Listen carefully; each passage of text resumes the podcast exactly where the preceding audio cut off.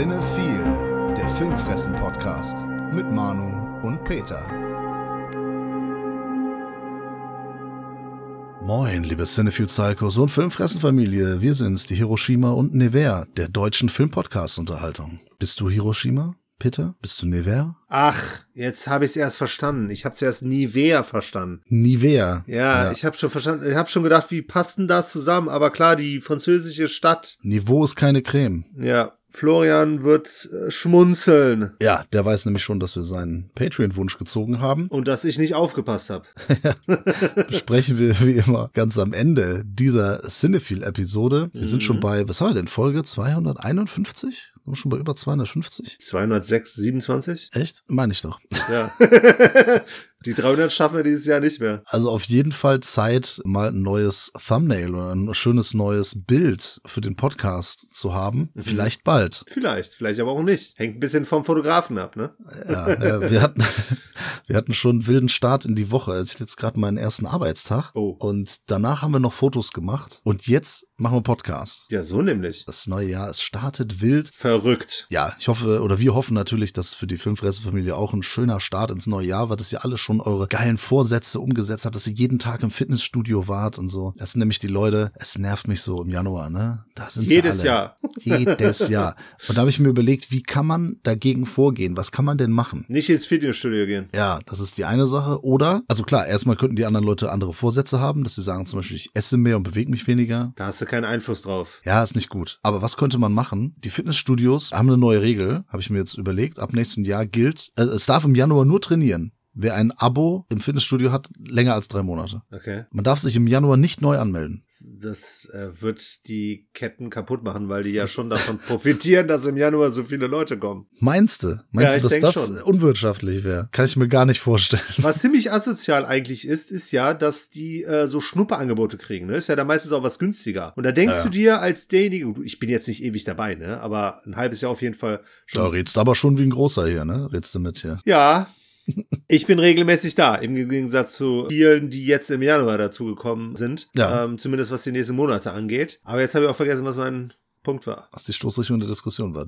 Du bist jeden Tag, hast du gesagt. Nee, nicht jeden Tag, dreimal die Woche, aber scheiße, jetzt habe ich echt vergessen. Doesn't matter, doesn't matter. Okay. Ja gut, wir haben ein paar Sachen im Kino gesehen. Wir haben heute eine Verlosung am Start und mhm. wir haben noch was nachgeholt auf Streaming jo. und noch Home Cinema auch noch mitgebracht. Also heute pickepacke volle Episode mal wieder. Mhm. Wir hoffen, ihr dankt es uns. Äh, vielen Dank auf jeden Fall schon mal für alle, die die letzten Videos geguckt haben. Das kam sehr gut an anscheinend, ne? Also mhm. hat gute Au Aufrufzahlen, da sind wir sehr zufrieden mit, freuen wir uns. Vielen Dank nochmal an die Patrons. Es ist nie zu spät, ein Patreon-Abo abzuschließen.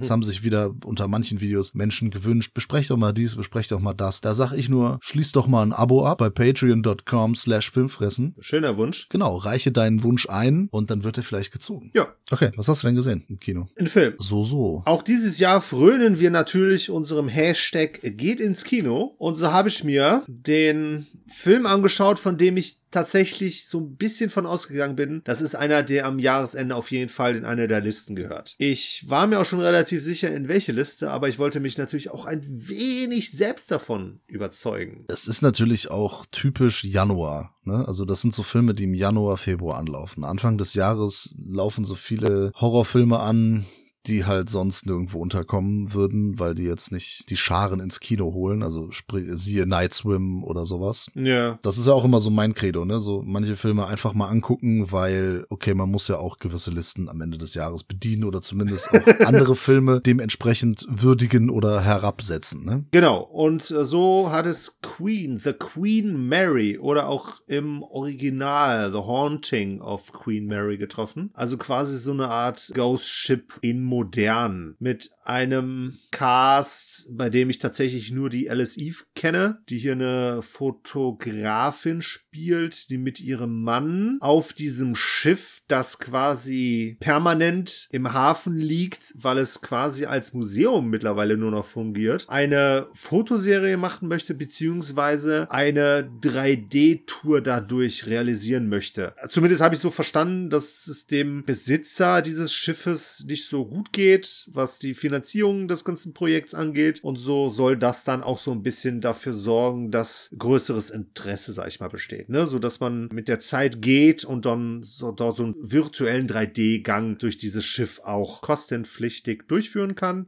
Also die sind dazu zweit dort, versuchen dann den Captain dieses Schiffs davon zu überzeugen, nehmen ihren kleinen Jungen noch mit, machen also quasi so einen Familienausflug auf dieses Schiff. Und das Gimmick ist jetzt tatsächlich letztlich, dass hier zwei Zeitebenen erzählt werden. Einmal diese Geschichte um die drei und dann eine Geschichte um auch eine dreiköpfige Familie. Nur da ist es dann eine Tochter statt eines Sohnes, die 50 Jahre vorher, ich habe das Jahr tatsächlich vergessen, aber auch ein bisschen verdrängt, eine Geschichte, sag ich mal, zu erzählen erzählen haben. Ne? Und äh, diese beiden Geschichten werden quasi parallel erzählt und es gibt auch Bezüge beziehungsweise Überschneidungen. So, so ein bisschen angedeutet Richtung Triangle, aber letztlich nicht ansatzweise so cool inszeniert oder auch cool durchdacht. Das ist doch bei Ghost Ship auch so, oder nicht? Ja? Ja, so ähnlich. Okay, habe ich gar nicht mehr so richtig in Erinnerung, ehrlich gesagt. Ich habe aber noch den Trailer von Queen Mary in Erinnerung, der lief nämlich rauf und runter beim Fantasy Filmfest. Hm. Ich kann nur sagen, sah scheußlich aus, der Trailer. Ja, der Film sieht genauso aus. Mhm. Und dieser Film ist auch vor allem aber scheußlich, weil es ein absolutes Wirrwarr ist. Ich habe, glaube ich, noch nie in meinem Leben so einen konfusen Film gesehen. Konfuzius sagt, man blickt hier einfach von vorne bis hinten nicht wirklich durch, was genau hier erzählt werden soll. Also letztlich kann man sich schon ein paar Sachen herleiten, aber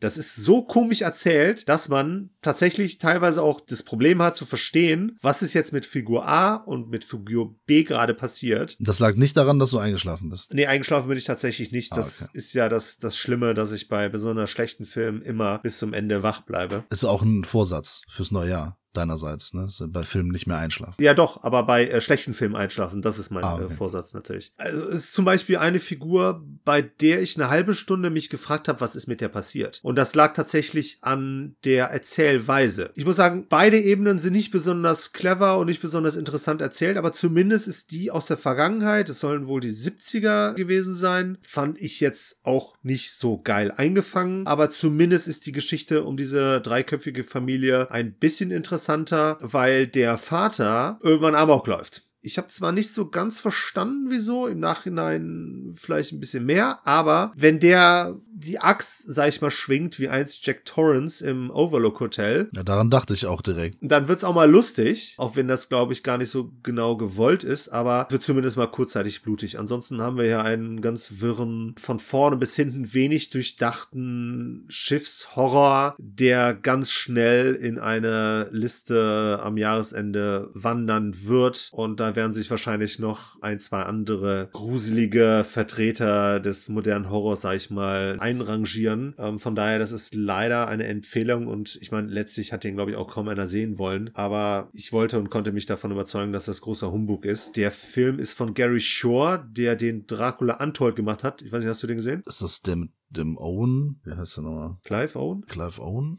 Nein. Nee, äh, ach nee, äh, Luke Evans. Luke Evans, genau, stimmt, äh, von No One Lives und so. Genau. Nee, den habe ich nicht gesehen. Der war, soll aber auch sehr schlecht sein, ne? Das ist er auch, definitiv. Er ist sich selbst treu und äh, macht hier weiter Scheißkino. Also Queen Mary ist untergegangen. An der Kinokasse. Das hoffe ich doch. Und sollte für die meisten Horrorfans ins Wasser fallen. Leider. Ja, ich äh, war dann ja im Programmkino unterwegs, habe einen Film gesehen, den ich äh, länger auf der Liste hatte, der dann jetzt noch mal eine Vorstellung hatte, und zwar Eileen, Eileen, Eileen, Eileen. Nee, das war Jolene. Ach, Jolene, genau. Mhm. Ah, Dolly Parton. Egal. Regisseur William Oldroyd hat hier ein Buch adaptiert, einen Roman, der auch Eileen heißt. Der Film kam letztes Jahr raus. Ich habe den jetzt erst gesehen. Ich fand den Trailer interessant. Er lief, wie gesagt, hier im Arthouse-Programmkino. Es geht um die namensgebende Eileen. Die ist so, so Anfang 20, junge Dame. Es spielt in 50, 60er. Weiß nicht. Wonach sah es denn aus? Ich meine 60er. Ich müsste es nochmal nachschlagen. 60er ist richtig. Boah, das ist unglaublich, ne? Das hat der Film auf jeden Fall auch sehr gut gemacht. Okay. Der, hat die, der hat die dann wirklich sehr gut dargestellt, weil ich Ja. hätte jetzt 60er getippt. Das passt dann auch alles super. Der Film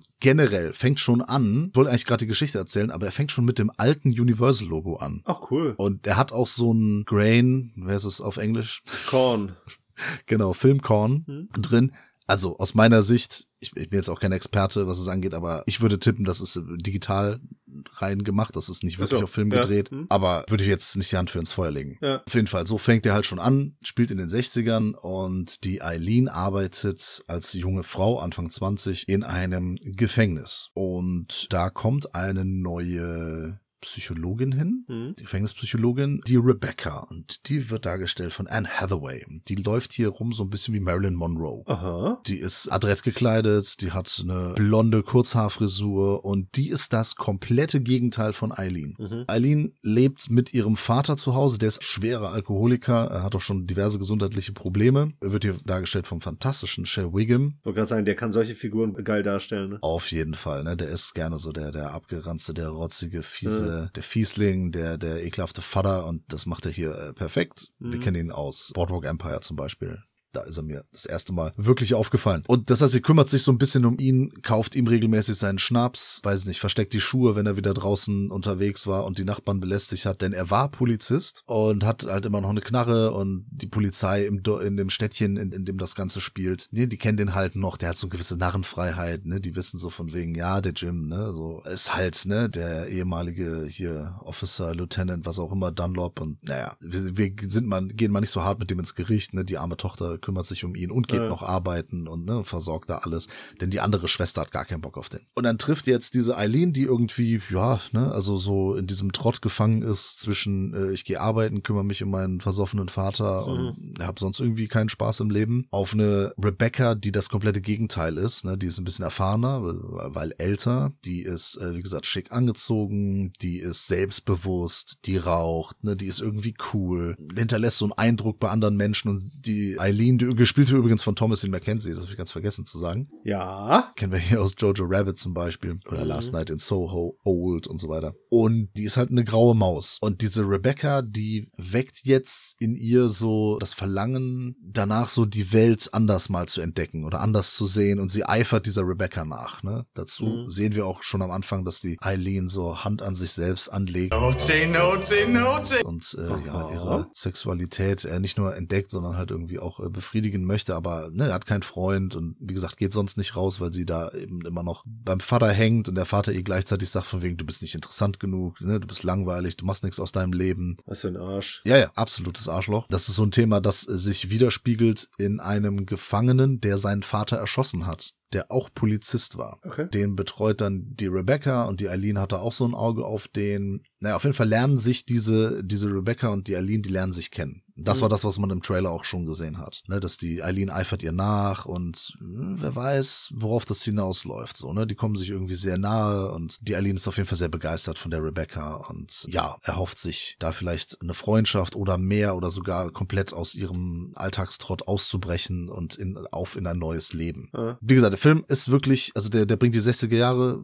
perfekt rüber. Er sieht auch aus wie aus der Zeit. Das fand ich wirklich sehr gelungen. Top-Besetzung, wie gesagt, Anne Hathaway, Thomasin McKenzie, äh, Shea Wiggum und die Nebenrollen auch mit Owen Teague. Marion Ireland spielt mit, die wir auch zuletzt gesehen haben in äh, Birth Rebirth zum Beispiel. Ah, ja. Hat auch in The Empty Man mitgespielt, genau wie der Owen Teague, glaube ich auch. Ja, also auf jeden Fall wirklich top besetzt, sieht gut aus. Der Film hat eine Überraschung zu bieten. Das Problem ist, er macht halt am Anfang sehr viele Töpfchen auf. Und der kann nicht alle bedienen. Aber er kocht irgendwie kein einheitliches Gericht daraus. Ah, okay. Ne? Und das kann man natürlich so sehen von wegen, ja, wir haben hier so ein paar rote Heringe und dann kommt gegen Ende so der ganz große Twist. Ah, Und das Ende, Ende, also die letzte Entscheidung und das, was da passiert, das ist auch okay. ah. Ich fand es nur ein bisschen verwirrend. Ich meine, vielleicht wollte der Film das auch, vielleicht ist das im Buch auch so, keine Ahnung. Ich hatte das Gefühl, dass da irgendwie so ein paar Sachen nicht ganz ah, so befriedigend zu Ende erzählt werden. Das muss natürlich auch nicht immer sein, aber äh, man hat immer so das Gefühl, okay, am Anfang denkst du so, okay, du bist in einem Coming-of-Age-Film. Hm. Dann denkst du so, du bist in einem woken Lieb Liebesdrama ähm, irgendwie, was alles cool ist an sich, ne? Aber das Mhm. geht dann immer wieder in eine andere Richtung. Auf einmal bist du in einem knallharten Psychothriller, ja, ohne dass ich jetzt verrate, worum es geht, oder auch in einem Revenge-Film, wo du echt denkst so von wegen, okay, krass, ne? So, wo kommt das denn her? Aber alles immer nur so angerissen und dann geht der Film dann doch wieder irgendwo anders hin. Und auch jetzt nichts wirklich komplett Überraschendes oder komplett Neues, ne? Das ist nichts, was man noch nie gesehen hat. Aber ich glaube auch nicht, dass der Film das wollte. Das ist ein kleiner Film, der so eine kleine Geschichte halt aus den 60er Jahren erzählt. Das Interessante, und das ist halt wirklich cool, ist so diese, er halt die Frauenrolle erzählt und auch nochmal ganz, ganz genau betont, Mhm. was eben jetzt vor allem hier westlich zivilisierte Welt, sage ich jetzt mal, auch gerade in den 60ern noch, äh, war das ja so, dass eine, eine Hochzeit oder halt eine Ehe für eine Frau ja nicht nur bedeutet hat, so ich heirate jetzt den Mann, den ich liebe, Mhm. sondern auch äh, Sicherheit. Ja. Und zwar finanzielle Sicherheit Mhm. bedeutet und dass viele Mütter und Ehefrauen dann auch einiges haben mit sich machen lassen oder über sich ergehen haben lassen und häufig auch bei extremen Sachen mal ein oder zwei Augen zugedrückt haben. Ja. Weil sie sich nicht anders zu helfen wussten, ne? weil da noch ganz andere Gesetze galten, weil das da irgendwie alles ein bisschen anders war. Mhm. Und das stellt der Film dann irgendwann in den Fokus. Und das ist auch gut gemacht, äh, mit einer sehr harten Geschichte, die wir nur erzählt bekommen, die man auch erahnen konnte, aber es ist schon echt äh, ziemlich äh, fies, was da passiert ist. Und ja, da kann man halt irgendwie alle Seiten äh, zum gewissen Nachvollziehen. bis zu einem gewissen Grad kann man die nachvollziehen, ja, Ja. hast recht. Und das bringt dann für eine Figur auf jeden Fall halt noch so eine gewisse Entwicklung und, und zeigt die auch noch mal von einer anderen Seite, die vorher auch nicht so richtig angedeutet wurde. Es ist schwierig, weil ich habe gedacht, dass der Film in eine ganz andere Richtung geht, weil die Eileen eine unzuverlässige Erzählerin ist. Was eine Frau ist. genau, ganz genau. Die versteht das einfach nicht. Ja. Soll sich mal beruhigen und nicht. Nein, die hat äh, einfach äh, so, so Tagträume, Fantasien, wie sie manchmal einfach Menschen, die ihr wehtun oder die einfach super nervig sind oder wo sie jetzt einfach auch nicht äh, zu helfen weiß, dass sie einfach zu denen hingeht und die erschießt. Mhm. Das kommt dann immer so ganz plötzlich im Film, aber man weiß von wegen so, ey, okay, das hat sie sich gerade nur ne, eingebildet. Davon hat sie gerade nur geträumt. Es hat sie sich gerade nur vorgestellt, weil dann die Person auch natürlich in der nächsten Szene dann noch lebt. Deswegen, ich fand in Ordnung. Ne? Mhm. Der ist nichts Weltbewegendes, ist kein super toller Film, aber ich finde, er macht jetzt auch nicht so viel falsch. Dem fehlt so das gewisse Etwas, so dass der jetzt im Nachhinein auch in keiner Liste großartig landen würde. Ich würde Mhm. aber sagen, hey, ne, wenn der irgendwo mal gestreamt wird und so, Gucken. oder ihr den für wenig Geld mal leihen könnt, ja, schaut mal rein. Okay. Kann ich nahtlos dran anschließen, denn im Zentrum des nächsten Films steht eine Frau, den Namen möchte ich noch nicht nennen, bei der es eigentlich auch am Anfang fragwürdig ist, wie es zu dieser Ehe kommt. Da müssen schon ein bis zwei Augen zugedrückt werden, um dem freie Bahn zu geben. Weil, also die Ehe wird zwar erst mit 18 abgeschlossen, damit ist es ja dann auch legal, aber hier kommt es zu einer Beziehung schon mit einer 14-Jährigen. Und Ah. ähm, der Mann ist Elvis Presley. Ich wollte gerade sagen, nur weil der Mann sagt, love me, tender. Genau. Ähm, nee, aber ne, im Zentrum steht halt nicht Elvis. Äh, Das war ja letztes, nee, vorletztes Jahr war das, ne? Ja, ja, kann Ich komme da durcheinander. Aber dieses Jahr, beziehungsweise, nee, ist letztes Jahr angelaufen. Nein, das ist dieses Jahr angelaufen. Priscilla ist dieses Jahr angelaufen? Ja, Ach, krass. 4. Januar. Und ich frage mich die ganze Zeit, wann der Brody endlich das Review bringt von Priscilla. Es wird echt langsamer Zeit. Brody, falls du das hier hörst, lieber Thomas, also ist überfällig langsam. Komm, ich nehme ihn. Gib ihn auf den Freimann, komm.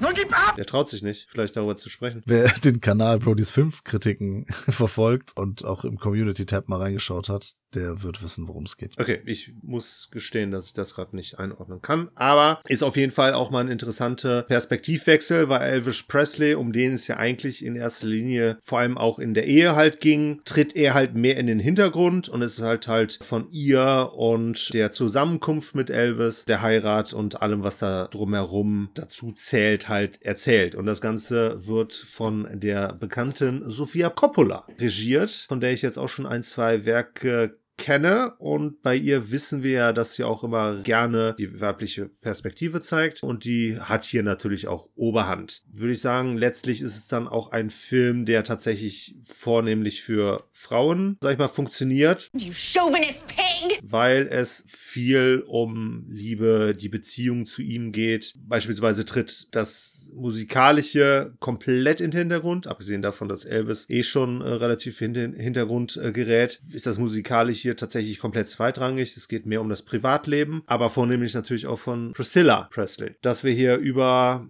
weiß nicht wie lange, von 1959 bis 1973, wenn sie sich dann halt scheiden, begleiten. Priscilla Presley wird hier von Kylie Spenny gespielt, die sie dann auch letztlich relativ verjüngen mussten, weil sie halt zwischen 14 und 24, also in der Richtung auf jeden Fall mit 20, einige Jahre halt äh, Unterschied auch physisch halt zeigen muss, haben sie halt so das Gesicht auch verjüngt. Das funktioniert tatsächlich ganz gut. Äh, Elvis Presley wird hier von dem Jakob Elordi gespielt. Der später in einem Film, Mhm. den wir noch besprechen werden, Da wird er eine entscheidendere Rolle spielen, auf jeden Fall. ja, wobei er hier tatsächlich die wichtigste Nebenrolle ist. Ach. Ähm, er ist eigentlich die, mit die zweite Hauptfigur. Also so sehr gerät er dann tatsächlich nicht in den Hintergrund, weil die Sache ist halt, der Film wird in der Regel dann interessant, wenn er dazukommt. Ah. Das ist tatsächlich das, was ich dem Film so ein bisschen ankreide. Das ist ja wie bei Barbie. Der wird auch immer erst interessant, wenn Ken da ist. Ja, genau. Und Alan. Ja, was ich halt schade finde, weil letztlich ist sie halt im Fokus, aber ihre Geschichte ist nun mal nicht ganz so interessant wie die von Elvis Presley. Weil, so, so, so böse das klingt, sie war ja nun mal einfach nur die Frau von ihm und er ist ja derjenige, der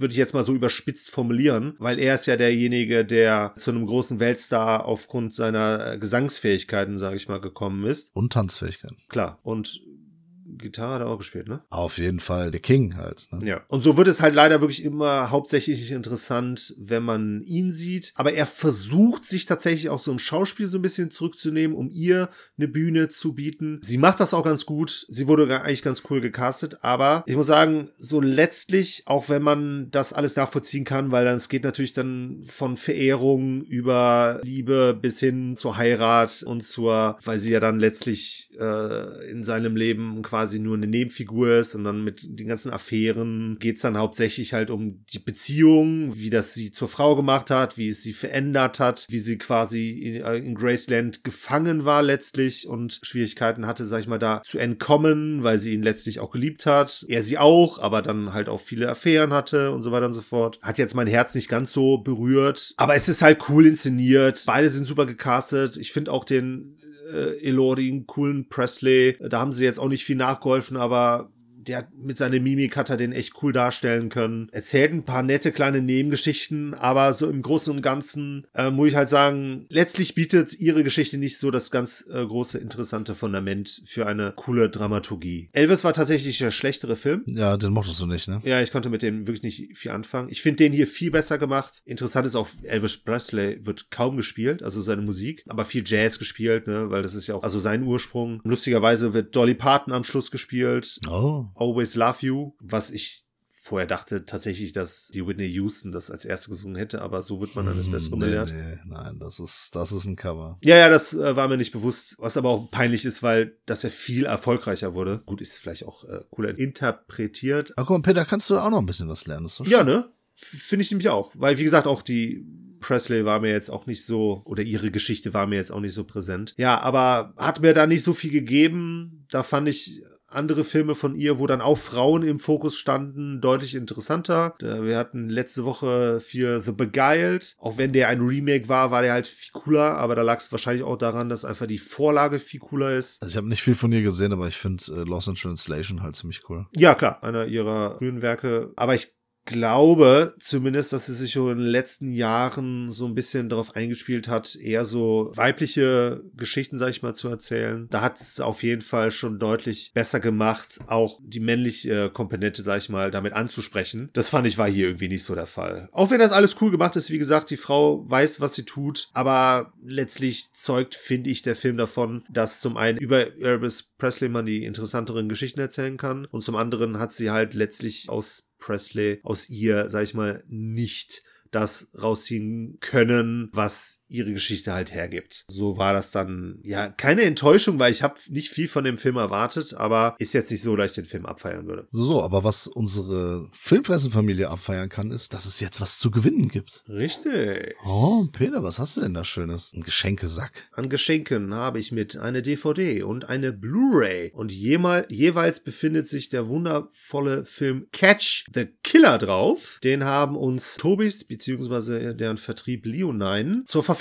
gestellt, um ihn unter den Mann oder die Frau, also quasi unter die Filmfressenfamilie zu bringen. Ja, wer Insta verfolgt, weiß ja, dass heute die entscheidende Frage gestellt wird. Aber ich möchte natürlich mal kurz darauf aufmerksam machen, dass es ein Film ist auf jeden Fall, der sich nicht nur lohnt, sondern dass der auf jeden Fall, habe ich den letztes Jahr eigentlich in eine Liste gepackt? Äh, der kam vor in einer Liste, ja. Gut, da gehört der dann nämlich auch hin. Es war eine positive Liste. Der Film erscheint jetzt tatsächlich nächste Woche am 19. Januar auf DVD und Blu-ray. Heute schon bei uns zu gewinnen, aber seit dem 11 also seit gestern bzw. vorgestern, gibt's den sogar schon digital bei Amazon, iTunes, Google, Maxdome, Videoload, Kino on Demand und Rakuten TV. Und dort spielt ja die wunderbare Charlene Woodley die Hauptrolle. Und zwar geht es in dem Film um Während der Silvesterfeierlichkeiten in Baltimore erschießt ein Scharfschütze von einem Hochhausbalkon 29 Menschen. Als die junge Polizistin Eleonor an den Schauplatz dieses brutalen Verbrechens gerufen wird, erkennt FBI-Agent Lamarck, dass die psychisch vorbelastete Kollegin die einzige zu sein scheint, die sich in den unbekannten Killer hineinversetzen kann.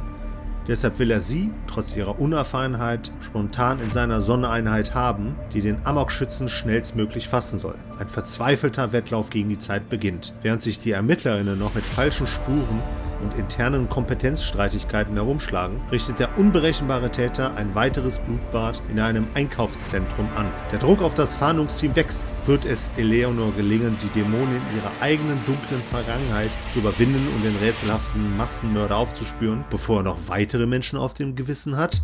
Ihr wisst ja bereits aus einem vergangenen Review auch, ich hatte den ja besprochen, dass ich den sehr cool fand, dass es auf jeden Fall eine klare Empfehlung ist. Und jetzt möchte ich eigentlich von euch nur eine kleine Frage beantwortet haben. Und zwar, ich habe vor nicht allzu langer Zeit einen weiteren Film mit der großartigen Charlene Woodley besprochen. Da möchte ich einfach nur, dass ihr mir oder uns einmal kurz sagt, macht das in den Kommentaren, wo auch immer, per E-Mail, per Brieftaube, schickt es in den Äther raus. In welchem Film hat sie mitgespielt, der vor nicht allzu langer Zeit von mir im Podcast rezensiert wurde. Egal wie schnell ihr seid, ne, ihr müsst einfach nur zeigen, dass ihr nicht dumm seid und schon habt ihr die DVD oder die Blu-ray gesichert. Und nächsten Mittwoch werde ich dann bekannt geben und dann auch rausschicken, wen Glückliches es getroffen hat. Wunderbar. Und ob der nächste Film wunderbar ist, den wir besprechen, das verraten wir euch jetzt. Es geht um einen Film, den wir nachgeholt haben. Der ist ja schon seit ein paar Monaten raus, glaube ich. Ach, krass. Monate schon, ja. Der ist seit November raus. Ja. Das habe ich überhaupt nicht mitgekriegt. Genau. Gibt es bei Amazon Prime zu gucken von der Regisseurin Emerald Fennell. Die hat ja Promising Young Woman in Szene gesetzt, äh, den wir beide ziemlich cool finden. Und das ist jetzt der nächste Film von ihr. Und der heißt Saltburn. Haben wir nachgeholt. Ja, ist ein bisschen schade, weil wäre bei mir in, einer- in einer Liste gelandet auf jeden Fall. Im Zentrum steht für uns erstmal der Oliver. Der Oliver wird gespielt von Barry Keoghan. Ich habe nochmal nachgeguckt, nach, nochmal nachgehört und mir erklären lassen, wie das ausgesprochen wird. Okay. Auf jeden Fall heißt der Typ wohl Barry Keoghan. Für die, die es gerade nicht parat haben, das ist der Ire, der immer den weirden Jungen spielt. Sowohl in Banshees of the Inisherin als auch in The Green Knight, äh, The Killing of a Sacred Deer. Er spielt den Joker in dem The Batman und jetzt künftig auch und so. Aber wir haben ihn bisher hauptsächlich in Nebenrollen gesehen. Ja. Hier ist er unsere Hauptfigur. Hier zeigt er mal sein ganzes Potenzial in der wichtigsten Rolle. Ja, und das sind schon mal gute Voraussetzungen. Emerald Fennell, eine gute Regisseurin, mit Barry Keoghan, den wir jetzt schon mehrfach über die vergangenen Jahre gelobt haben. Und der hat jetzt mal die Möglichkeit, eine Hauptrolle zu besetzen und vielleicht sogar in ihr zu glänzen. Auf jeden Fall spielt er einen Studenten, der auf Harvard, Oxford. Oxford, sag ich doch.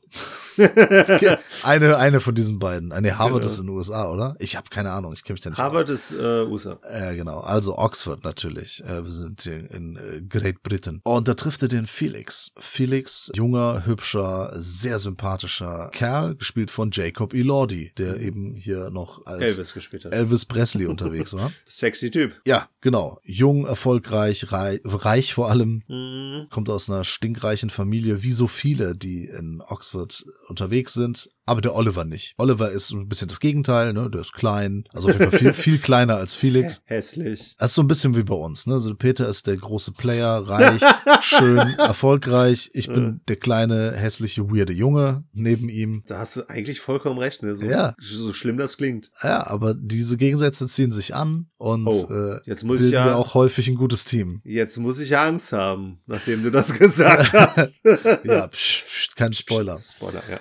Ja, auf jeden Fall. Die beiden lernen sich kennen in Oxford und der, der Felix ist halt wirklich so ein Sym Sympath, dass er, weil Oliver ihm hilft, ne, sich sehr dankbar zeigt und er merkt auch sehr schnell, ah gut, der äh, hat nicht so viele finanzielle Mittel, helfe ich ihm aus, hin und her. Dann erzählt der Oliver ihm auch noch, dass er seine Familie, also Vater ist gerade gestorben, die Mutter schwer drogenabhängig und Probleme, also ne, problematischer Haushalt, keine Kohle und so weiter. Und der Felix sagt, komm doch mit nach Saltburn und okay, was ist denn Saltburn? Ja, Saltburn ist einfach ein Riesenanwesen, quasi ein kleines Schloss, in dem einfach seine Familie residiert und irgendwelche komischen Leute, die auch da immer mal vorbeischauen oder auch sich da einnisten und wohnen und ja, halt so, so kleine Parasiten sind, die sich halt, die den Wohlstand und die Gutmütigkeit von Felix und seiner Familie vor allem ausnutzen. Mhm. Unter anderem seiner Mutter, gespielt von Rosamund Pike hier. Da ist nämlich auch noch der Farley, der wird gespielt von Archie Madekwe, der sich da auch so ein bisschen eingenistet hat, der auch ein Freund ist und so. Und äh, die Schwester von Felix. Ja, und äh, wir sehen halt, wie Oliver sich da so ein bisschen etabliert, wie er da so reinkommt und wie er halt diesen Sommer verbringt, äh, was von dem Farley ganz misstrauisch beäugt wird, Mhm. weil er sagt von wegen, ja, du bist nur das neue Spiel Spielzeug hier von Felix und ja, und du hörst sie nicht hin und die dissen sich halt so ein bisschen und es ist halt schon ein bisschen weird, was da auch passiert, weil alle sind merkwürdig.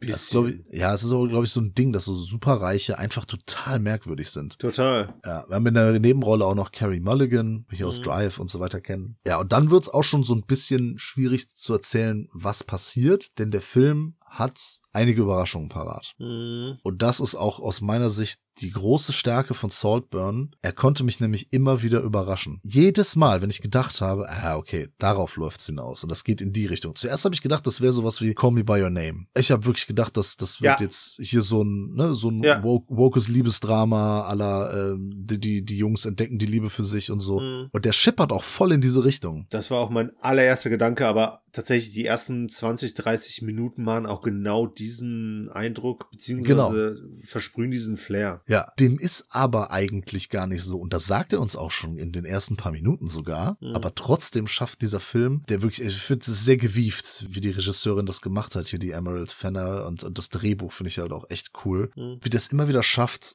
eine Wendung zu nehmen, aber die ganze Zeit so eine beunruhigende Atmosphäre zu kreieren. Es Ja. ist irgendwie schon Genre, weil es irgendwie ist das schon auch so horrormäßig. Also das große Thema ist eigentlich Obsession. Das ist eigentlich das Thema, um, um das es geht. Und es ist auch immer so, dass, dass die Figuren wechseln. Also wir sind uns hundertprozentig sicher, okay, diese eine Figur, die hat Dreck am Stecken. Das bestimmt der oder die Mhm. Böse. Mhm. Und dann stellt sich immer wieder raus, dass doch eine andere Figur eigentlich vielleicht viel perfider ist und so weiter. Und das wollen wir natürlich jetzt nicht im Detail ausdiskutieren. Dieses, ich weiß nicht, ob es ein Set war, da ist wahrscheinlich auch viel CGI dabei, aber dieses Saltburn und Mhm. generell die Kameraeinstellung haben mich viel an Lantimos erinnert teilweise. Ja. Ja, es geht manchmal schon so in diese The Favorite Richtung. Ja. Jetzt nicht ganz übertrieben, aber es ist schon sehr imposant, dieses Saltburn-Anwesen einfach. Ne? Dann hat es auch noch dieses Shining-artige Labyrinth in der Mitte, Ja, ja, genau. was auch noch eine Rolle spielt. Ja. Ja, kam aber wenig zur Geltung. Ja, das ist, äh, hat noch einen wichtigen Ja, Punkt Schluss.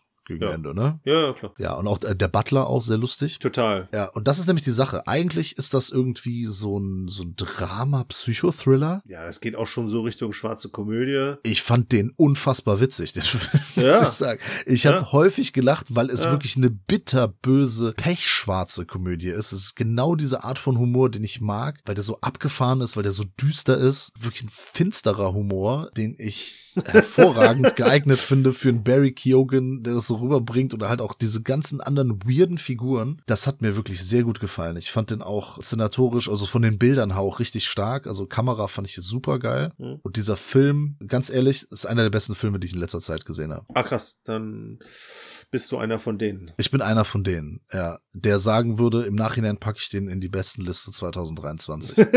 Das Nee, der hat mir ich wirklich außerordentlich gut gefallen. Ich habe jetzt mit ein paar Leuten auch gesprochen, die da meinten, ja, Promising Young Woman ist besser. Ich würde die beiden gar nicht so krass miteinander vergleichen. Vielleicht ist Promising Young Woman der bessere Film, das mag sein.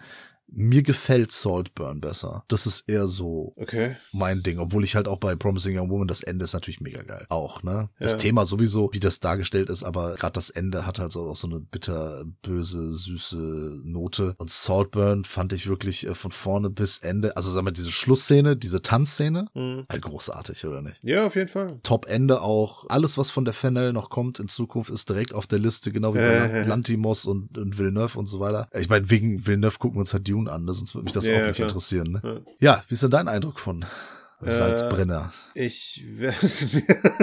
Salzbrand. Ich, ich werde mir auf jeden Fall auch äh, die nächsten Filme von ihr anschauen. Sie hat ja auch Danish Girl gemacht. Äh, den habe ich nicht gesehen. Ja, den habe ich auch noch nicht gesehen, aber da spielen ja der Red Main und äh, Vikanda äh, zusammen und äh, das möchte ich auf jeden Fall. Ach, da spielt auch der Ben Wish, äh, Wishaw mit. Mhm. Auf jeden Fall, der steht bei mir auch noch auf der Watchlist und Salt Burn reiht sich auf jeden Fall auch dort ein, wo ich äh, sie verorten würde und das ist bei Talent. Also mir hat der gut gefallen. Mich hat er in einer Figur irgendwann nicht mehr überrascht. Also ich habe dann irgendwann mehr oder weniger gewusst, wohin es gehen soll. Ja, ab einem gewissen Zeitpunkt ist es ja auch eindeutig. Ja, ja, aber ich glaube früher schon. Am Schluss hat er ja auch vieles ausformuliert. Das fand ich auch etwas übertrieben. Ja, okay, ich weiß, ich weiß, was du meinst. Da habe ich auch gedacht von wegen, ja, okay, das ist doch gerade erst vor 20 Minuten passiert. Warum muss man das jetzt erklärt bekommen? Vor allem Äh, nochmal, ja, genau. Aber das war halt so minutiös, dann von Anfang an nochmal alles aufgerollt und gezeigt, ja, hier dies und das und deshalb und äh, wieso und weshalb, warum. Das war etwas übertrieben. Okay, da muss ich sagen, ja, das hätte ich auch nicht gebraucht. Bin ich dabei. Aber das, was er vor allem auch dem äh, Promising Young Woman halt voraus hat, ist, wenn man jetzt vergleichen möchte, ist auf jeden Fall der Cast, weil der ist phänomenal. Und hier meine ich dann halt auch wirklich jede Nebenrolle. Ja. Die komplette Familie. Ich fand den Archie, wie heißt er? Maidque? Madekwe,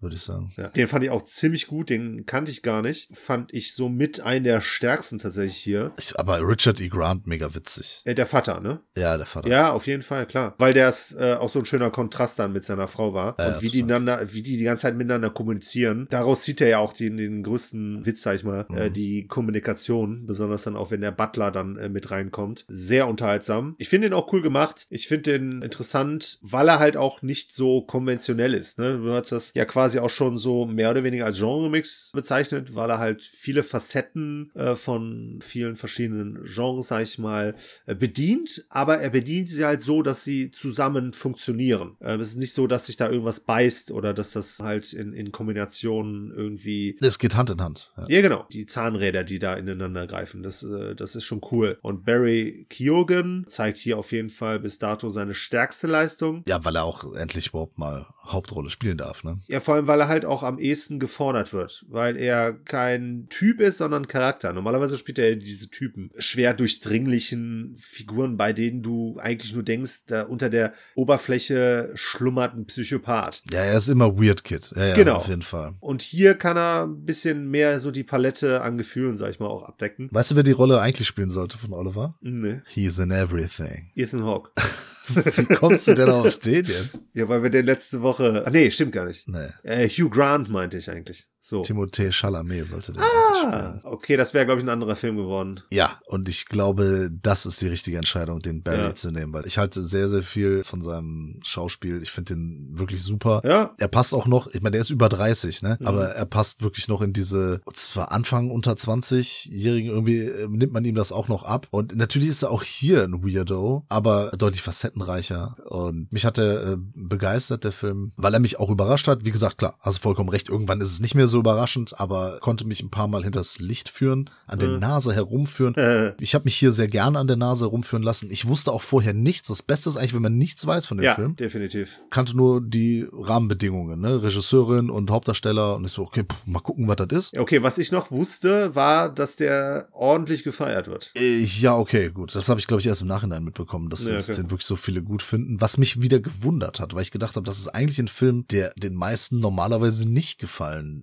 würde Ja, aber ich, dürfte. ja, ich glaube, das ist auch so ein bisschen Spalter, ne? Weil vor allem auch so bei dem gebildeten Publikum äh, scheint der irgendwie nicht so anzukommen, ne? Weil ein, ein gewisser? Kollege, ja, ein gewisser Kollege, Wolfgang M. Schmidt beispielsweise, Ach so, ja, hat den zu den schlechtesten Filmen letzten Jahres gezählt. Ja, aber der, ganz ehrlich, ich finde seine Inhalte ja auch äh, häufig gut und ich gucke mir auch so viele Videos von ihm an. Ja, nicht mehr so viele, aber schon auch hin und wieder mal. Ja, aber der beäugt es halt hauptsächlich aus einer Sicht. Und das ist halt immer die philosophische Sicht. Oder irgendwie vielleicht noch ein bisschen die gesellschaftliche manchmal. Und Ja, hauptsächlich eher sogar. es ist halt, es ist eine sehr geprägte Sicht und die ist äh, häufig, ja, eindimensional will ich mir jetzt nicht unterstellen. Aber die ist, Genau. die ist auch vorgefertigt so ein bisschen und ist mir eigentlich auch egal, dass er den nicht gut findet. Ich, ich muss ja nicht seiner Meinung sein, um seine Arbeit äh, zu schätzen, ne? Aber das stimmt. ähm, okay, wusste nicht, dass er auch so ein Spalter ist, der Film. Ja, äh, scheint so. Aber ich denke mal, von dem, was ich so mitgekriegt habe, ist es tatsächlich eher so, dass die Leute den positiv aufnehmen. Also empfinde ich den halt auch. Äh, vor allem, weil ich den auch letztlich nicht auf dem Schirm hatte. Äh, was ich komisch finde. Bei Prime halte ich mich eigentlich mittlerweile fast gar nicht mehr auf. Nur wenn ich etwas gucken muss. Ah, da gibt's immer wieder mal so Sachen. Also die Ja. haben ja auch zum Beispiel die Discounter. Das habe ich auch erst vor kurzem für mich entdeckt. Das ist eine Serie, die ist halt total an The Office angelehnt. Ne, Nur in einem Supermarkt. Und das haben halt drei junge Leute geschrieben. okay. Das Ding wird produziert von Christian Ulmen. Das ist aber eine Serie. Ist eine Serie, ja. Ja, Die hat jetzt drei Staffeln mittlerweile und das finde ich auch irgendwie mutig, Ja. dass die halt so jungen Leuten die Freiheit lassen und die Möglichkeit geben, sowas über Prime zu realisieren. Ja. Ja klar, durch natürlich gepusht durch Christian Ulm und so, aber das finde ich halt cool. Also bei Prime kann man immer wieder mal reinschnuppern, äh, reinschauen und dann halt eben sowas. Ob man den jetzt mag oder nicht. Saltburn jetzt. Ich kenne keinen Film, der so ist wie der. Das alleine das ist für mich immer ein Qualitätsmerkmal. Das ist für mich äh, immer interessanter als alles andere, was irgendwie ein Sequel, Franchise, Prequel, was auch immer, Resequel, Prequel ist oder Remake, Reboot und leck mich am Arsch. Dann lieber bitte sowas und gerne mehr davon. Also ich find's super. Es ist ungewöhnlich. Ja, genau. Auf jeden das Fall. ist für mich schon erstmal geil. Prinzipiell schon mal gut. Äh, sehe ich ja genauso. Ich würde da jetzt nur nicht mit äh, Superlativen ankommen. Aber cool fand ich ihn auf jeden Fall. Eine klare Empfehlung. Es ist wahrscheinlich so das Beste, was du aktuell im Streaming, sag ich mal, vorfinden kannst. Also zumindest so von den aktuellen Sachen. Weil ich habe mich dann zumindest, auch wenn ich eigentlich, und damit habe ich auch dieses Jahr mal angefangen, doch häufiger mal zu Home Entertainment äh, greife. Gut, ich habe jetzt diese Woche nichts mitgebracht, lag aber daran, ne, zwei Kinofilme plus äh, jetzt zwei aktuelle Streaming-Filme, dann bleibt halt auch einfach keine Zeit mehr. Wird aber auf jeden Fall auch noch äh, kommen, das wieder ein bisschen mehr Home Entertainment. Du bringst ja auf jeden Fall auch noch einen mit und ich denke mal, nächste Woche wird ja dann auch noch mal was kommen. Ja, kleiner Spoiler. Also ich habe dann, weil das heute nicht mehr von der Zeit her reinpasst, wir haben schon wieder viel Inhalte, die wir diese Woche besprechen. Ja. In der nächsten Woche bringe ich einen Film mit, der ist auch außergewöhnlich oder ungewöhnlich, aber der gefällt mir gar nicht. Ah, okay. Aber ich habe dann tatsächlich auch noch einen sehr coolen Streaming-Film mitgebracht. Diesmal von der Konkurrenz von Netflix. Und Netflix ist ja immer so eine Sache. Also habe ich in den letzten Monaten, Jahren eigentlich eher immer ne, dürftigere Sachen sehen müssen. Diesmal ist es auch wieder ein spanischer Film. Und zwar, also ne, englischsprachiger Titel äh, Society of the Snow, im Deutschen die Schneegesellschaft oder im Spanischen La Sociedad de la Nieve. War das okay? Ja, das heißt auf Deutsch übersetzt die Schneegesellschaft. Genau. ja klar, es ging mir nur um die Aussprache. Ja, hast du sehr schön gesprochen. Dankeschön. Da geht es um die Flugkatastrophe des Fluges 571 aus dem Jahre 1972. Ach, das, wo die zum Überleben, äh, Genau. Spoiler jetzt, ne? Äh, wo die in dem Schnee in den Anden oder irgendwo abstürzen? Genau, genau. Ah, okay. In den Ja, Anden. alles Zwischen Uruguay und Chile verkehren die. Rugby-Team. Äh.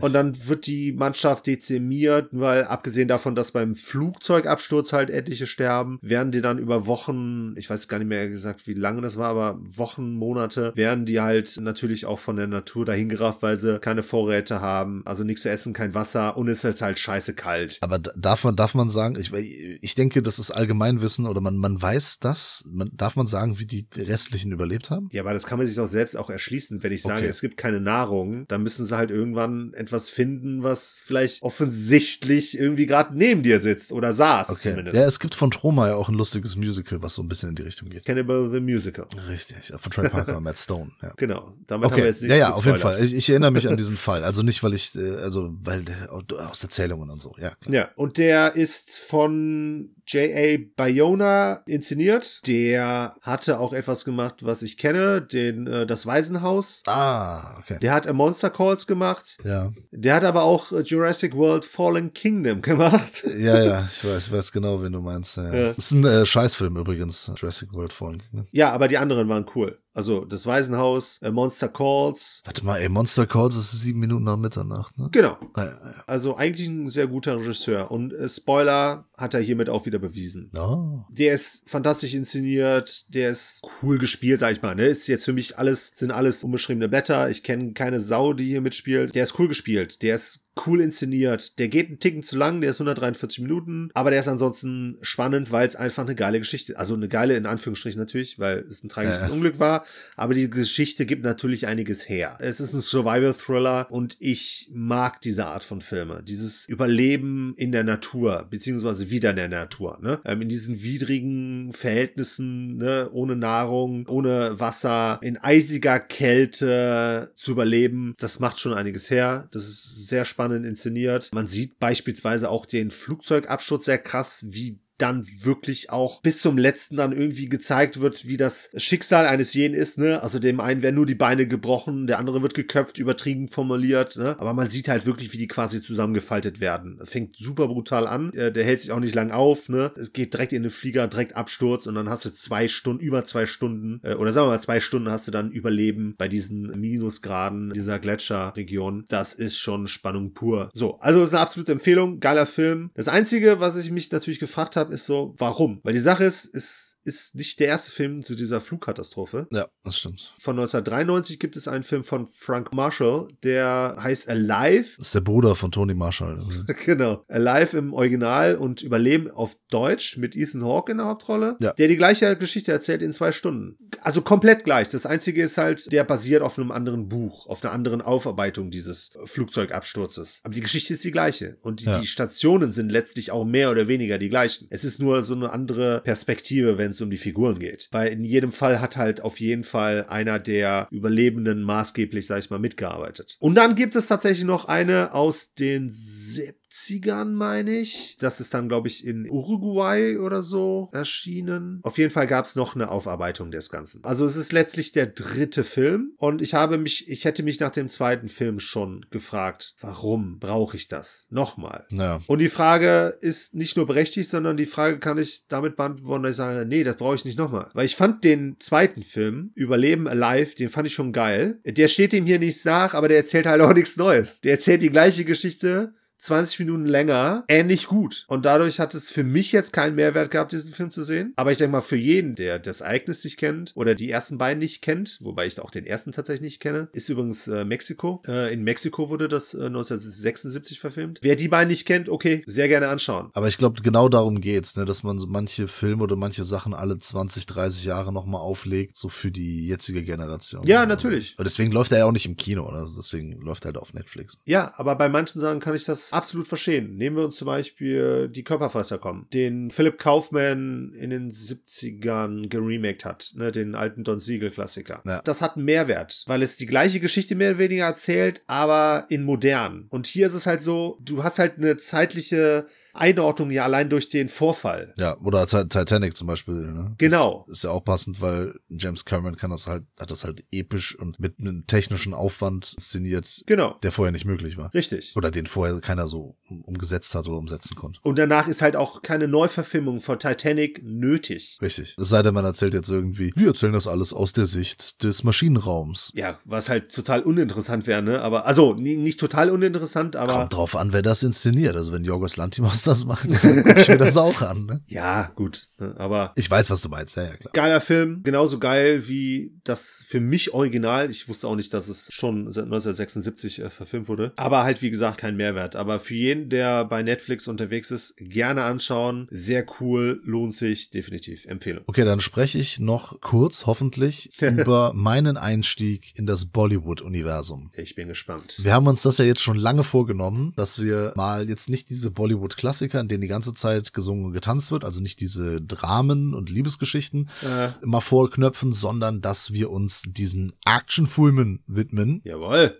Gab es in den vergangenen Jahren so ein paar Sachen wie RRR zum Beispiel Mhm. und noch so ein paar andere Sachen, die irgendwie auf Netflix oder sonst irgendwo oder auch teilweise im Kino liefen hier und die sich einer immer größeren Beliebtheit erfreuen. Mm, Das kann ich aus eigener Quelle erzählen, weil wir haben eine indische Filmreihe und die ist so krass beliebt. Also in den letzten ein, zwei Jahren ist das, hat das so enorm angenommen. Das ist schon äh, krass, was das äh, indische Kino hier in Deutschland für eine Entwicklung durchgemacht hat. Ja, ein äh, sehr guter Freund und Kollege von uns, der Christoph N. Kellerbach, der befasst sich ja jetzt schon seit, weiß nicht, ein, zwei Jahren intensiver mit dem Thema. Studiert das, ne? Der studiert das sogar, genau. Mhm. Hat auch schon den Daniel Goris damit infiziert und ist halt ein großer Fan und sagt halt, ach, diese ganzen John Wick Sachen und den ganzen anderen Quatsch aus USA, das ist alles lame. Ja. Die Inder, die machen das halt richtig. ja, stimmt auch meistens. Ich weiß auch, was der meint damit, Ja. ne? aber es heißt auch noch lange nicht, dass halt alles aus den USA schlechter unbedingt ist. Denn mein Einstieg, den habe ich jetzt mit Patan gefeiert. Das ist Aha. ähm, ein Film, den der Christoph N. Kellenbach mir letztes Jahr geschenkt hat. Hat mir in die Hand gedrückt und hat gesagt, so komm, zieh dir das mal rein. Da spielt nämlich unter anderem der Shah Rukh Khan mit. Spielt die Hauptrolle. Das ist ein Superstar in Bollywood. Mhm. Also den kannte ich tatsächlich auch vorher. Ja. Ne, Es ist ja nicht so, als wenn ich jetzt noch nie irgendwas von Bollywood gehört hätte. Aber Patan, ein Film, der im vergangenen Jahr ein großer Hit in Indien war, Mhm. hat umgerechnet knapp 25 Millionen Euro gekostet, was natürlich jetzt so für Hollywood-Verhältnisse ist nix. Der ist auch für einen Bollywood-Film jetzt nicht sonderlich lang, der geht nur zweieinhalb Stunden. Oh, ist ja kurz, fast schon. Ja, ja, so RRR und so, die gehen ja schon mal so drei Stunden. Christoph meinte, er ist vielleicht jetzt nicht der ideale Einstieg, aber ich habe gesagt, so, wir ziehen uns den jetzt mal rein, meine Frau und ich, und, und schau mal, was wird. Ne? Was wird? Richtig. Es geht um den namensgebenden Patan. Der wird hier gespielt von Shah Rukh Khan. Ein super Special Mega-Agent, James Bond aus Indien quasi äh, und noch Ethan Hunt und Jack Reacher und so. Alles in einer Person, nur halt in Form von Shah Rukh Khan. Der Mann ist fast 60, ne? Der geht stramm auf die Krass. 60 zu. Sieht dafür topfit aus. Ich weiß nicht, was sie da mit CGI gemacht haben, aber ist, in dem Film haben die sehr viel mit CGI gemacht. Okay, das glaube ich. Kann sein, dass sie auch ein bisschen an dem rumgedoktert haben. Ich weiß es nicht. Er ist ja auf jeden Fall der ultra coole, der auch langes Haar hat, ne, was- schön immer im Wind flattert. Und dann kommt dazu immer dieses Ah. Das wird immer so eingespielt. Das ist wie, ähm, also der, der Christoph hat mir dann auch gesagt, von wegen so, wenn das Haar flattert und so, das ist dann immer so der Heldenmoment. Das ist immer so ein Mhm. bisschen wie bei Dragon Ball, wenn die sich aufladen oder so. Ja. Keine Ahnung. Und dann kommt immer dieses Ah. Wird eingespielt, das ist so ein bisschen wie bei Flash Gordon mit diesem Ah. Flash. Ah. Also es kommt halt sehr häufig vor in diesem Film. Mhm. Und das Gute ist, es gibt nur eine wirkliche Tanz- und Singnummer mitten im Film äh, und eine am, zum Abspann. Und äh, damit kann ich leben. Ja. Das ist schon mal in Ordnung. Aber Ja. ich wollte eigentlich was zur Geschichte erzählen. Ne? So, Bitte. auf jeden Fall Jack Reacher, Ethan Hunt, James Bond, aka Patan, galt als tot, verloren, dies, das, denn er wurde gefangen, aber natürlich kann er sich befreien. In den ersten zehn Minuten wird direkt ein Actionfeuerwerk abgefeiert, was komplett nach Samstagmorgen-Cartoon aussieht. Also nur etwas in brutaler halt, ne? Äh, Er ballert sich da rum und, und haut die Leute kaputt und am Ende mit dem Helikopter im Hintergrund explodiert's noch, ne, fliegt er aus einer Explosion raus und so. Alles drin. Das hat der Christoph mir auch schon gesagt. Er meinte, in den ersten zehn Minuten, gibt er den Ton an und Mhm. wenn, da weißt du dann, ob er dir gefällt oder nicht. In den ersten zehn Minuten ist alles drin, was der Film ausmacht. der ist ja geil, weil die erste halbe Stunde von RRR hat mir sehr gut gefallen. Ja, okay, ja. Den müssen wir auch noch mal gucken. Ja. Er geht jetzt weiter. So, ich, ich bin jetzt bereit dafür, das kann ich sagen. Mhm. Denn natürlich ist das alles hier drüber. Das ist auch sehr cartoonhaft, Mhm. weil zum Beispiel dann, dann kommen Hubschrauber vorbei, die schwingen sich da so, ihr kennt das Poster von Last Action Hero, ne, mit Arnold Schwarzenegger, Ja. wo der so an einem Arm, Ja. ich meine, gut, das ist Anis Arm, ne, aber trotzdem, Ja. ne, so an, an so einem Seil von so einem Helikopter runterspringt. Und das ist halt bei Patan die ganze Zeit passiert sowas, ne. Ja. Autos, die durch die Gegend fliegen und so weiter, alle natürlich aus dem Computer, genau wie komplett Dubai. Also nicht so, als wenn die in Dubai drehen würden. Das kommt alles aus dem Rechner, alle Autos, die da rumfahren in ein- einer sehr großen Actionsequenz. Äh, Das sieht man auch, das gibt dem Film so einen gewissen Look, muss man drauf stehen. Ich sag so, das fügt sich insgesamt in das Bild ein. Ja. Wer das zu ernst nimmt, äh, der hat da keinen Spaß dran. Ah, klar. Ja, wer da jetzt wirklich so ein Action-Drama erwartet, wie, wie bei Rambo 1, das ist das nicht. Ne? Das hier ist halt, ja, äh, John Wick in, in lustig, aber alle Regel auf elf. Ne? Komplett drüber. Aber sind wir mal ganz ehrlich, ist Mission Impossible und so, ist, ist, ist das nicht auch immer ein bisschen drüber? Ja, spätere Teile. Okay, ja, ja, klar. Ich meine jetzt, ne, so ab Teil 3, 4 wahrscheinlich. Äh, So diese Superstunts von, von Tom Cruise, Mhm. ne, von denen man immer vorher liest, äh, ein Jahr bevor der Film rauskommt. Ja, bei denen er sich dann irgendwas gebrochen hat oder fast gestorben ist und weil er die alle Mhm. immer selbst macht. Natürlich, bei Mission Impossible sieht das realistischer aus, weil Tom Cruise diese Stunts macht. Die Sachen, die hier passieren, die sind nicht möglich. Mhm. Meines Erachtens auch nicht für einen Tom Cruise. ja. Aber für Patan sind sie machbar. Und für Mhm. seinen Gegenspieler Jim von John Abraham gespielt, der einen Anschlag äh, verüben möchte. Es, es, es kommt halt alles Mögliche drin vor. ne? Es ist Spionage, Doppelagenten. Der Tiger ist, ist ein Kumpel, der sich dem Patan anschließt. Dann trifft er auf die Rubina, die gespielt wird von ähm, Deepika Padukone. Hübsche junge Dame, die äh, hier auch ordentlich austeilen darf. Und ganz ehrlich, es kommt von einem Action-Setpiece zum nächsten. Es geht dann irgendwann um ein Virus, der losgelassen wird oder werden soll. Und dann die eine Geheimorganisation gegen die andere Geheimorganisation. Ist auch egal, ehrlich gesagt. Ne? Nicht zu viel hinterfragen. Das ist wirklich so zweieinhalb Stunden, schalt das Gehirn aus und hab einfach Spaß. Ich fand das schon unterhaltsam. Ist jetzt nicht meine Lieblingsdarstellung von Action. So, ich gucke dann doch lieber auch ein Commando, ne? also Phantomkommando oder in letzter Zeit auch John Wick oder The Raid oder so. Ich mag es auch gern was brutaler und so. Aber der hier, der macht einfach Spaß. Mhm. Und ich glaube, das ist so diese Richtung, in die die alle gehen. Ne? Es ist einfach so komplett übertrieben. Alles fliegt durch die Gegend. Die Actionhelden haben immer die passende Antwort auf das, was der Bösewicht da zu tun hat. Und dann irgendwann sehen wir ganz groß die indische Flagge und dann heißt es Lang lebe Indien. Ja. Aber ganz ehrlich, ist das nicht bei den meisten voll mit Pathos gepackten Ami-Action-Streifen auch der Fall? Hm. Ja, ist es. Da feiern die Inder sich halt ein bisschen selbst. Warum denn nicht? Alles in Ordnung. Kann ich mit leben. Finde ich äh, cool. Ist jetzt so mein Einstieg und ich sag, da, wer, da werden ein paar Filme folgen. Mhm. Aber wenn ich mir jetzt nicht jede Woche sowas reinziehe, aber ja, doch, ich verstehe den Spaßfaktor dahinter. Ja, ja, aber ne, man, man man sollte es ja vergleichen mit äh, den aktuellen Actionfilmen, also beziehungsweise gleicher Sorte in den USA, ne, weil ich höre ja raus, wenn du es mit einem Fast X beispielsweise vergleichst, Ja. dann hast du bei Patan natürlich viel mehr Spaß gehabt. Das ist in der Tat so. Auch fragen sich jetzt viele, warum eigentlich, ne? So bei, bei, bei Fast X ist auch übertrieben, es ist auch CGI-Autos, die durch die Luft fliegen und so weiter. Mhm. Ich habe aber das Gefühl, dass sich Fast X oder vor allem Vin Diesel auch einfach zu ernst nehmen. Hm. Ich glaube, die haben das einfach nicht geschnallt, dass es einfach cartoonmäßig ist und dass es Ja. einfach so, so comichaft überhöht ist. Ja. Bei Patan habe ich das Gefühl, also das ist nämlich auch so, dass der Patan selbst, der ist so ein bisschen wie ein Indiana Jones. Der ist halt auch mal lustig, ne? Der, so, der geht so mit der Frau halt irgendwie so, shakert er so ein bisschen rum, aber wenn es dann zu heiß wird, dann macht er auch einen Rückzieher. stellt sich dann doch wie so ein äh, kleiner Junge an, wie so ein Mhm. Pubertierender. Das hat irgendwie mehr Charme. Das ist das, glaube ich, ne? So Fast X ist einfach zu gewollt cool. Hier, die sind einfach komplett verrückt cool. Ja, hier Sonnenbrille und, und so weiter. Und ne, wie gesagt, ja, die typischen Tropes, die man da so kennt, es ist halt so übertrieben. Wenn es nicht mit echten Darstellern wäre, wie gesagt, Zeichentrickfiguren, ne? Ja. Weißt du, was besonders viel Charme hat? Unsere Patrons. Ja, aber vor allem auch ein Patreon sein, also quasi ein Abo abschließen, das hat sehr viel Charme. Oh ja.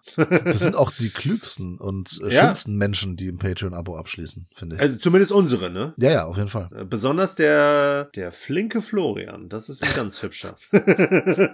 Der feiste Flo. Flo L. Punkt. Der hat auf jeden Fall ein paar sehr coole Picks auch schon gehabt. Der ist ja sehr so kulturell, sag ich mal, unterwegs. Ne? Also der hat viele französische Filme gehabt, der hat einen deutschen Film dabei gehabt, der hatte einen Western, der hatte In the Mood for Love. War das der chinesische Liebesfilm? Ja, ja. Genau, wo es um die, die verbotene Liebe geht. Und so können wir hier mit einer gefährlichen Liebe weitermachen, denn er hat sich den Film Hiroshima Mon Amour gewünscht. No. Und wir haben uns diesen Film von Alain René angeschaut. Ja, ich weiß auch nicht, der Name, der kommt nicht aus dem Französischen. Nee? Ich hab's, ich, ich hab's nachgelesen und schon wieder vergessen, wo der ist herkommt nice. ursprünglich. Aber- glaube, er kommt aus Osteuropa irgendwo, aber Ah, ist okay. auch nicht so schlimm, nicht so wichtig. Ja, aber äh, steht auf jeden Fall französischer Regisseur. Ja. Film ist aus dem Jahre 1959 und übersetzt heißt der Titel eigentlich eine eintägige Liebe,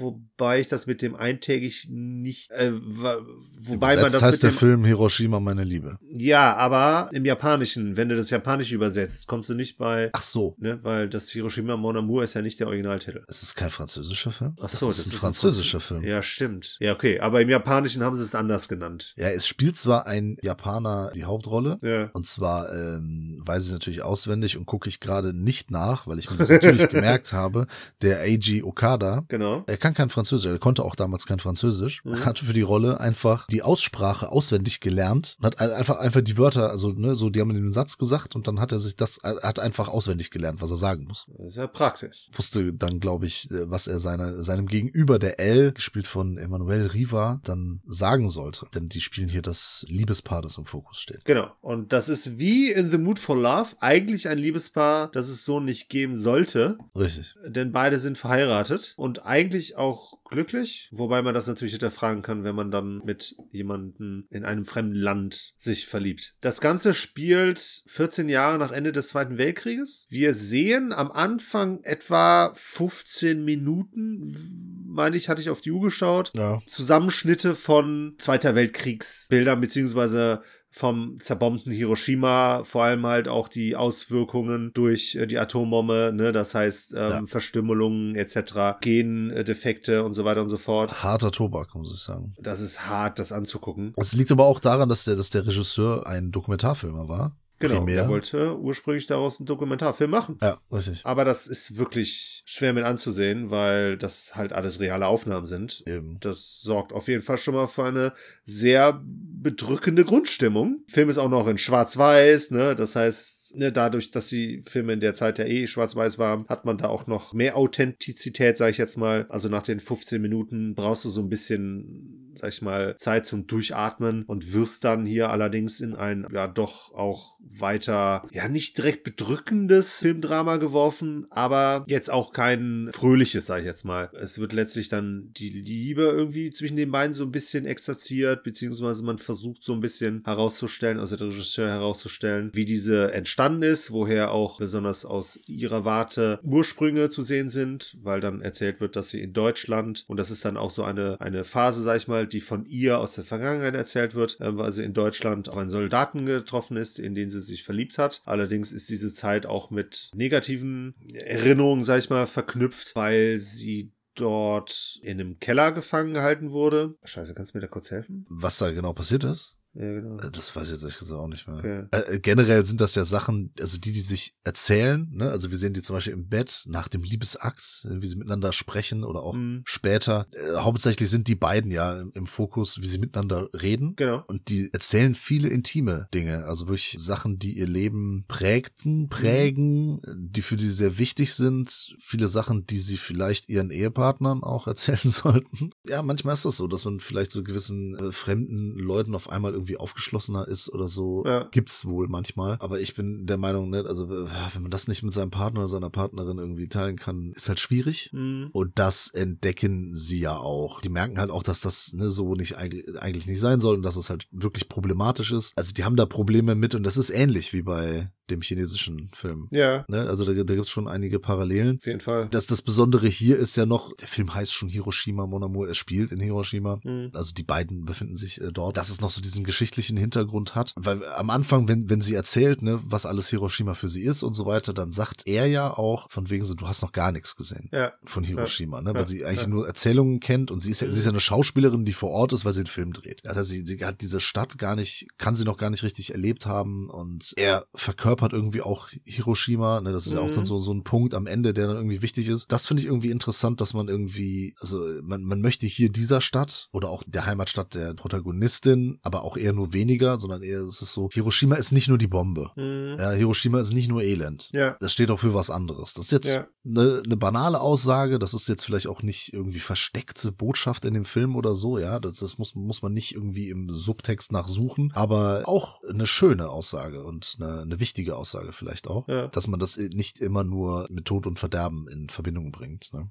Ja, wobei es aber auch maßgeblich äh, damit äh, verbunden wird. Aber ja. die Stoßrichtung ist ja tatsächlich dieser Kampf gegen das Vergessen. Und das wird ja auch ganz offensichtlich immer wieder, vielleicht auch ein bisschen plakativ, aber vor allem immer wieder ausgesprochen. Ja. Dem Kampf um das Vergessen, was letztlich in Hiroshima im Zweiten Weltkrieg passiert ist und das dann halt quasi sozusagen in dieser Liebesgeschichte verpackt. Können Sie damit was anfangen? Ja, auf jeden Fall. Ich, ich finde, das Wichtigste an dem Film sind die Dialoge. Ja. Aber das ist nicht das, wofür er hauptsächlich bekannt ist, sondern es ist eben auch Kameraarbeit oder die, Mhm. die Technik, wie es geschnitten ist. Denn es ist ein Film, der der Nouvelle Vague zugeschrieben wird. Mhm. Äh, da war ja Jean-Luc Godard auch ein wichtiger Vertreter. Ne? Zum Beispiel, ich glaube, generell gilt auch immer so außer Atem als das Aushängeschild, der viel auch so mit Jump Cuts und so weiter gearbeitet hat. Mhm. Und der Hiroshima äh, Mon Amour gilt so als der erste Film, der eben Jump Cuts benutzt hat oder der so prägend in die Öffentlichkeit getragen hat, in den Mainstream gebracht hat, keine Ahnung, der salonfähig gemacht hat. Wie gesagt, da haben wir schon mal drüber gesprochen, weil wir einen anderen Film besprochen hatten, dessen Name mir gerade nicht einfällt. War das Belle de Jour?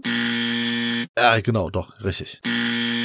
Ja, der ist auch von Florian tatsächlich. Genau, und da haben wir ja auch gesagt, dass wir uns äh, mit der Nouvelle Vague, also ne, wir wissen, was das ist, wir wissen, welche, teilweise welche Filme dazu gehören, Obviously not. aber wir kennen uns da nicht so aus. Mhm. Und hier, klar, ne, ist es so von, von der Inszenierung, von, von der Kamera und so, ist es auf jeden Fall außergewöhnlich, aber er funktioniert hauptsächlich über diese Dialoge, finde ich. Ja. Das sind, das sind die prägenden Elemente, mal abgesehen von diesem äh, dokumentarischen Einstieg, der wirklich, ne, wenn man das schon hört, Hiroshima, Mon Amour, da habe ich auch gesagt, boah, ist jetzt kein Film, auf den ich richtig Bock habe, den zu Mhm. gucken. Im Nachhinein war es jetzt wieder so ein Film, okay, Haken dran gemacht, Filmgeschichte nachgeholt, cool. Äh, der ist auch wirklich gut, ne, aber das ist auch wieder so ein Film, da muss man auch, sollte man in der Stimmung sein, denn gerade die Bilder zum Anfang, ah, das ist halt, ne, so was, was man sich nicht gerne antut. Was man nicht vergessen kann, vor allem. Ja, richtig. Und ich sollte, es klingt immer komisch, wenn ich das so sage oder wenn wir das sagen, weil wir durchaus Menschen sind oder Filmfreaks sind, die sehr gerne unangenehme Filme schauen. Mhm. Aber wenn es dann so mit wahren Katastrophen und Tragödien zu tun hat, dann hat das immer, dann, dann wirkt das irgendwie immer doppelt so schlimm. Mhm. Kann ich zumindest für mich sagen. Ja, bin ich dabei. Ich dachte, es wäre noch schwerere Kost. Es ging dann, ne, nach dem Einstieg auf jeden Fall. Aber es ist Ja. jetzt auch kein, kein Film, bei dem ich sagen würde, ah, geil, ich äh, Äh. gucke jetzt noch mal Hiroshima Mon Amour. Äh, Find aber, der ist gut gemacht. Mhm. Der hat seine Wirkung. Ich schätze die Qualitäten auf jeden Fall. Ja, und was mir tatsächlich auch noch aufgefallen ist, oder beziehungsweise welche Ähnlichkeit ich gewisser Form entdeckt habe, das ist allerdings der Synchro geschuldet. Ich habe den in der Synchro geguckt auf Deutsch. Ich auch.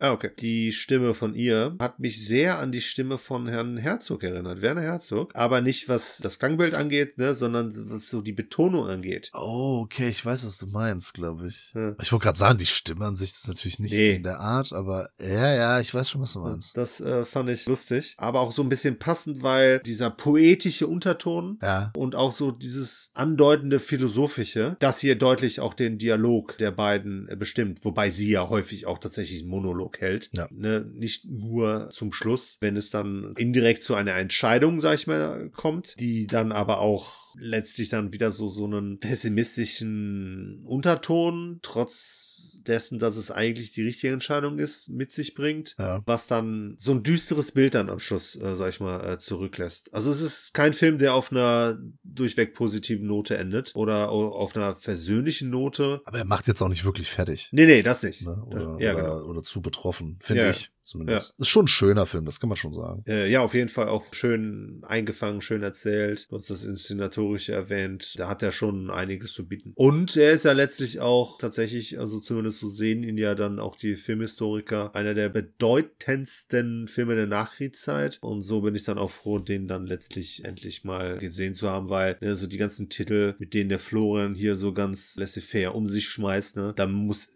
muss ich mich immer so ein bisschen schämen. Och, den habe ich ja noch gar nicht gesehen. Nö, das ist doch nicht schlimm. Man kann ja nicht alles gesehen haben. Ne? Wir haben da für Erfahrung und Expertise in anderen Gebieten. Ja, aber trotzdem. Letztlich sehe ich das ja dann auch immer als äh, Chance, sag ich mal, diese Titel dann nachzuholen. Genau. Deswegen bin ich auch äh, dankbar, dann zu sagen, okay, cool, habe ich einen Haken hinter gemacht. Ganz ehrlich, das wird kein Lieblingsfilm von mir. Ja, ja, ne? klar. Sag ich ganz ehrlich. Ne? Ja, ja. Trotzdem em empfehle ich den ja zu gucken, ne? Mhm. um, um den auch mal äh, für sich zu entdecken. Und wie gesagt, ne, hängen da die Qualitäten, die er hat, hoch. Aber ist jetzt nicht so von wegen, ey Peter, also Freitagabend, Videoabend, lass mal Hiroshima Mon Amour gucken. Ja, das stimmt. Das wird's jetzt nicht, aber dafür ist er natürlich auch nicht äh, gedacht. Aber nee, schämen, finde ich, muss man sich nicht dafür, das nicht gesehen zu haben. Man kann einfach nicht alles, jeder hat dann irgendwann mal den Fokus woanders drauf gelegt und ich meine, jetzt haben wir ihn ja geguckt und haben jetzt auch in der Nouvelle Vague, ne, man liest so ein bisschen drüber, dann hat, haben wir jetzt mindestens zwei Filme da davon gesehen und äh, kann man sich schon auch so ein Bild machen, ne? Das ist korrekt. Und das einordnen. Ja. Und das dann auch noch unserer Filmfressenfamilie kredenzen,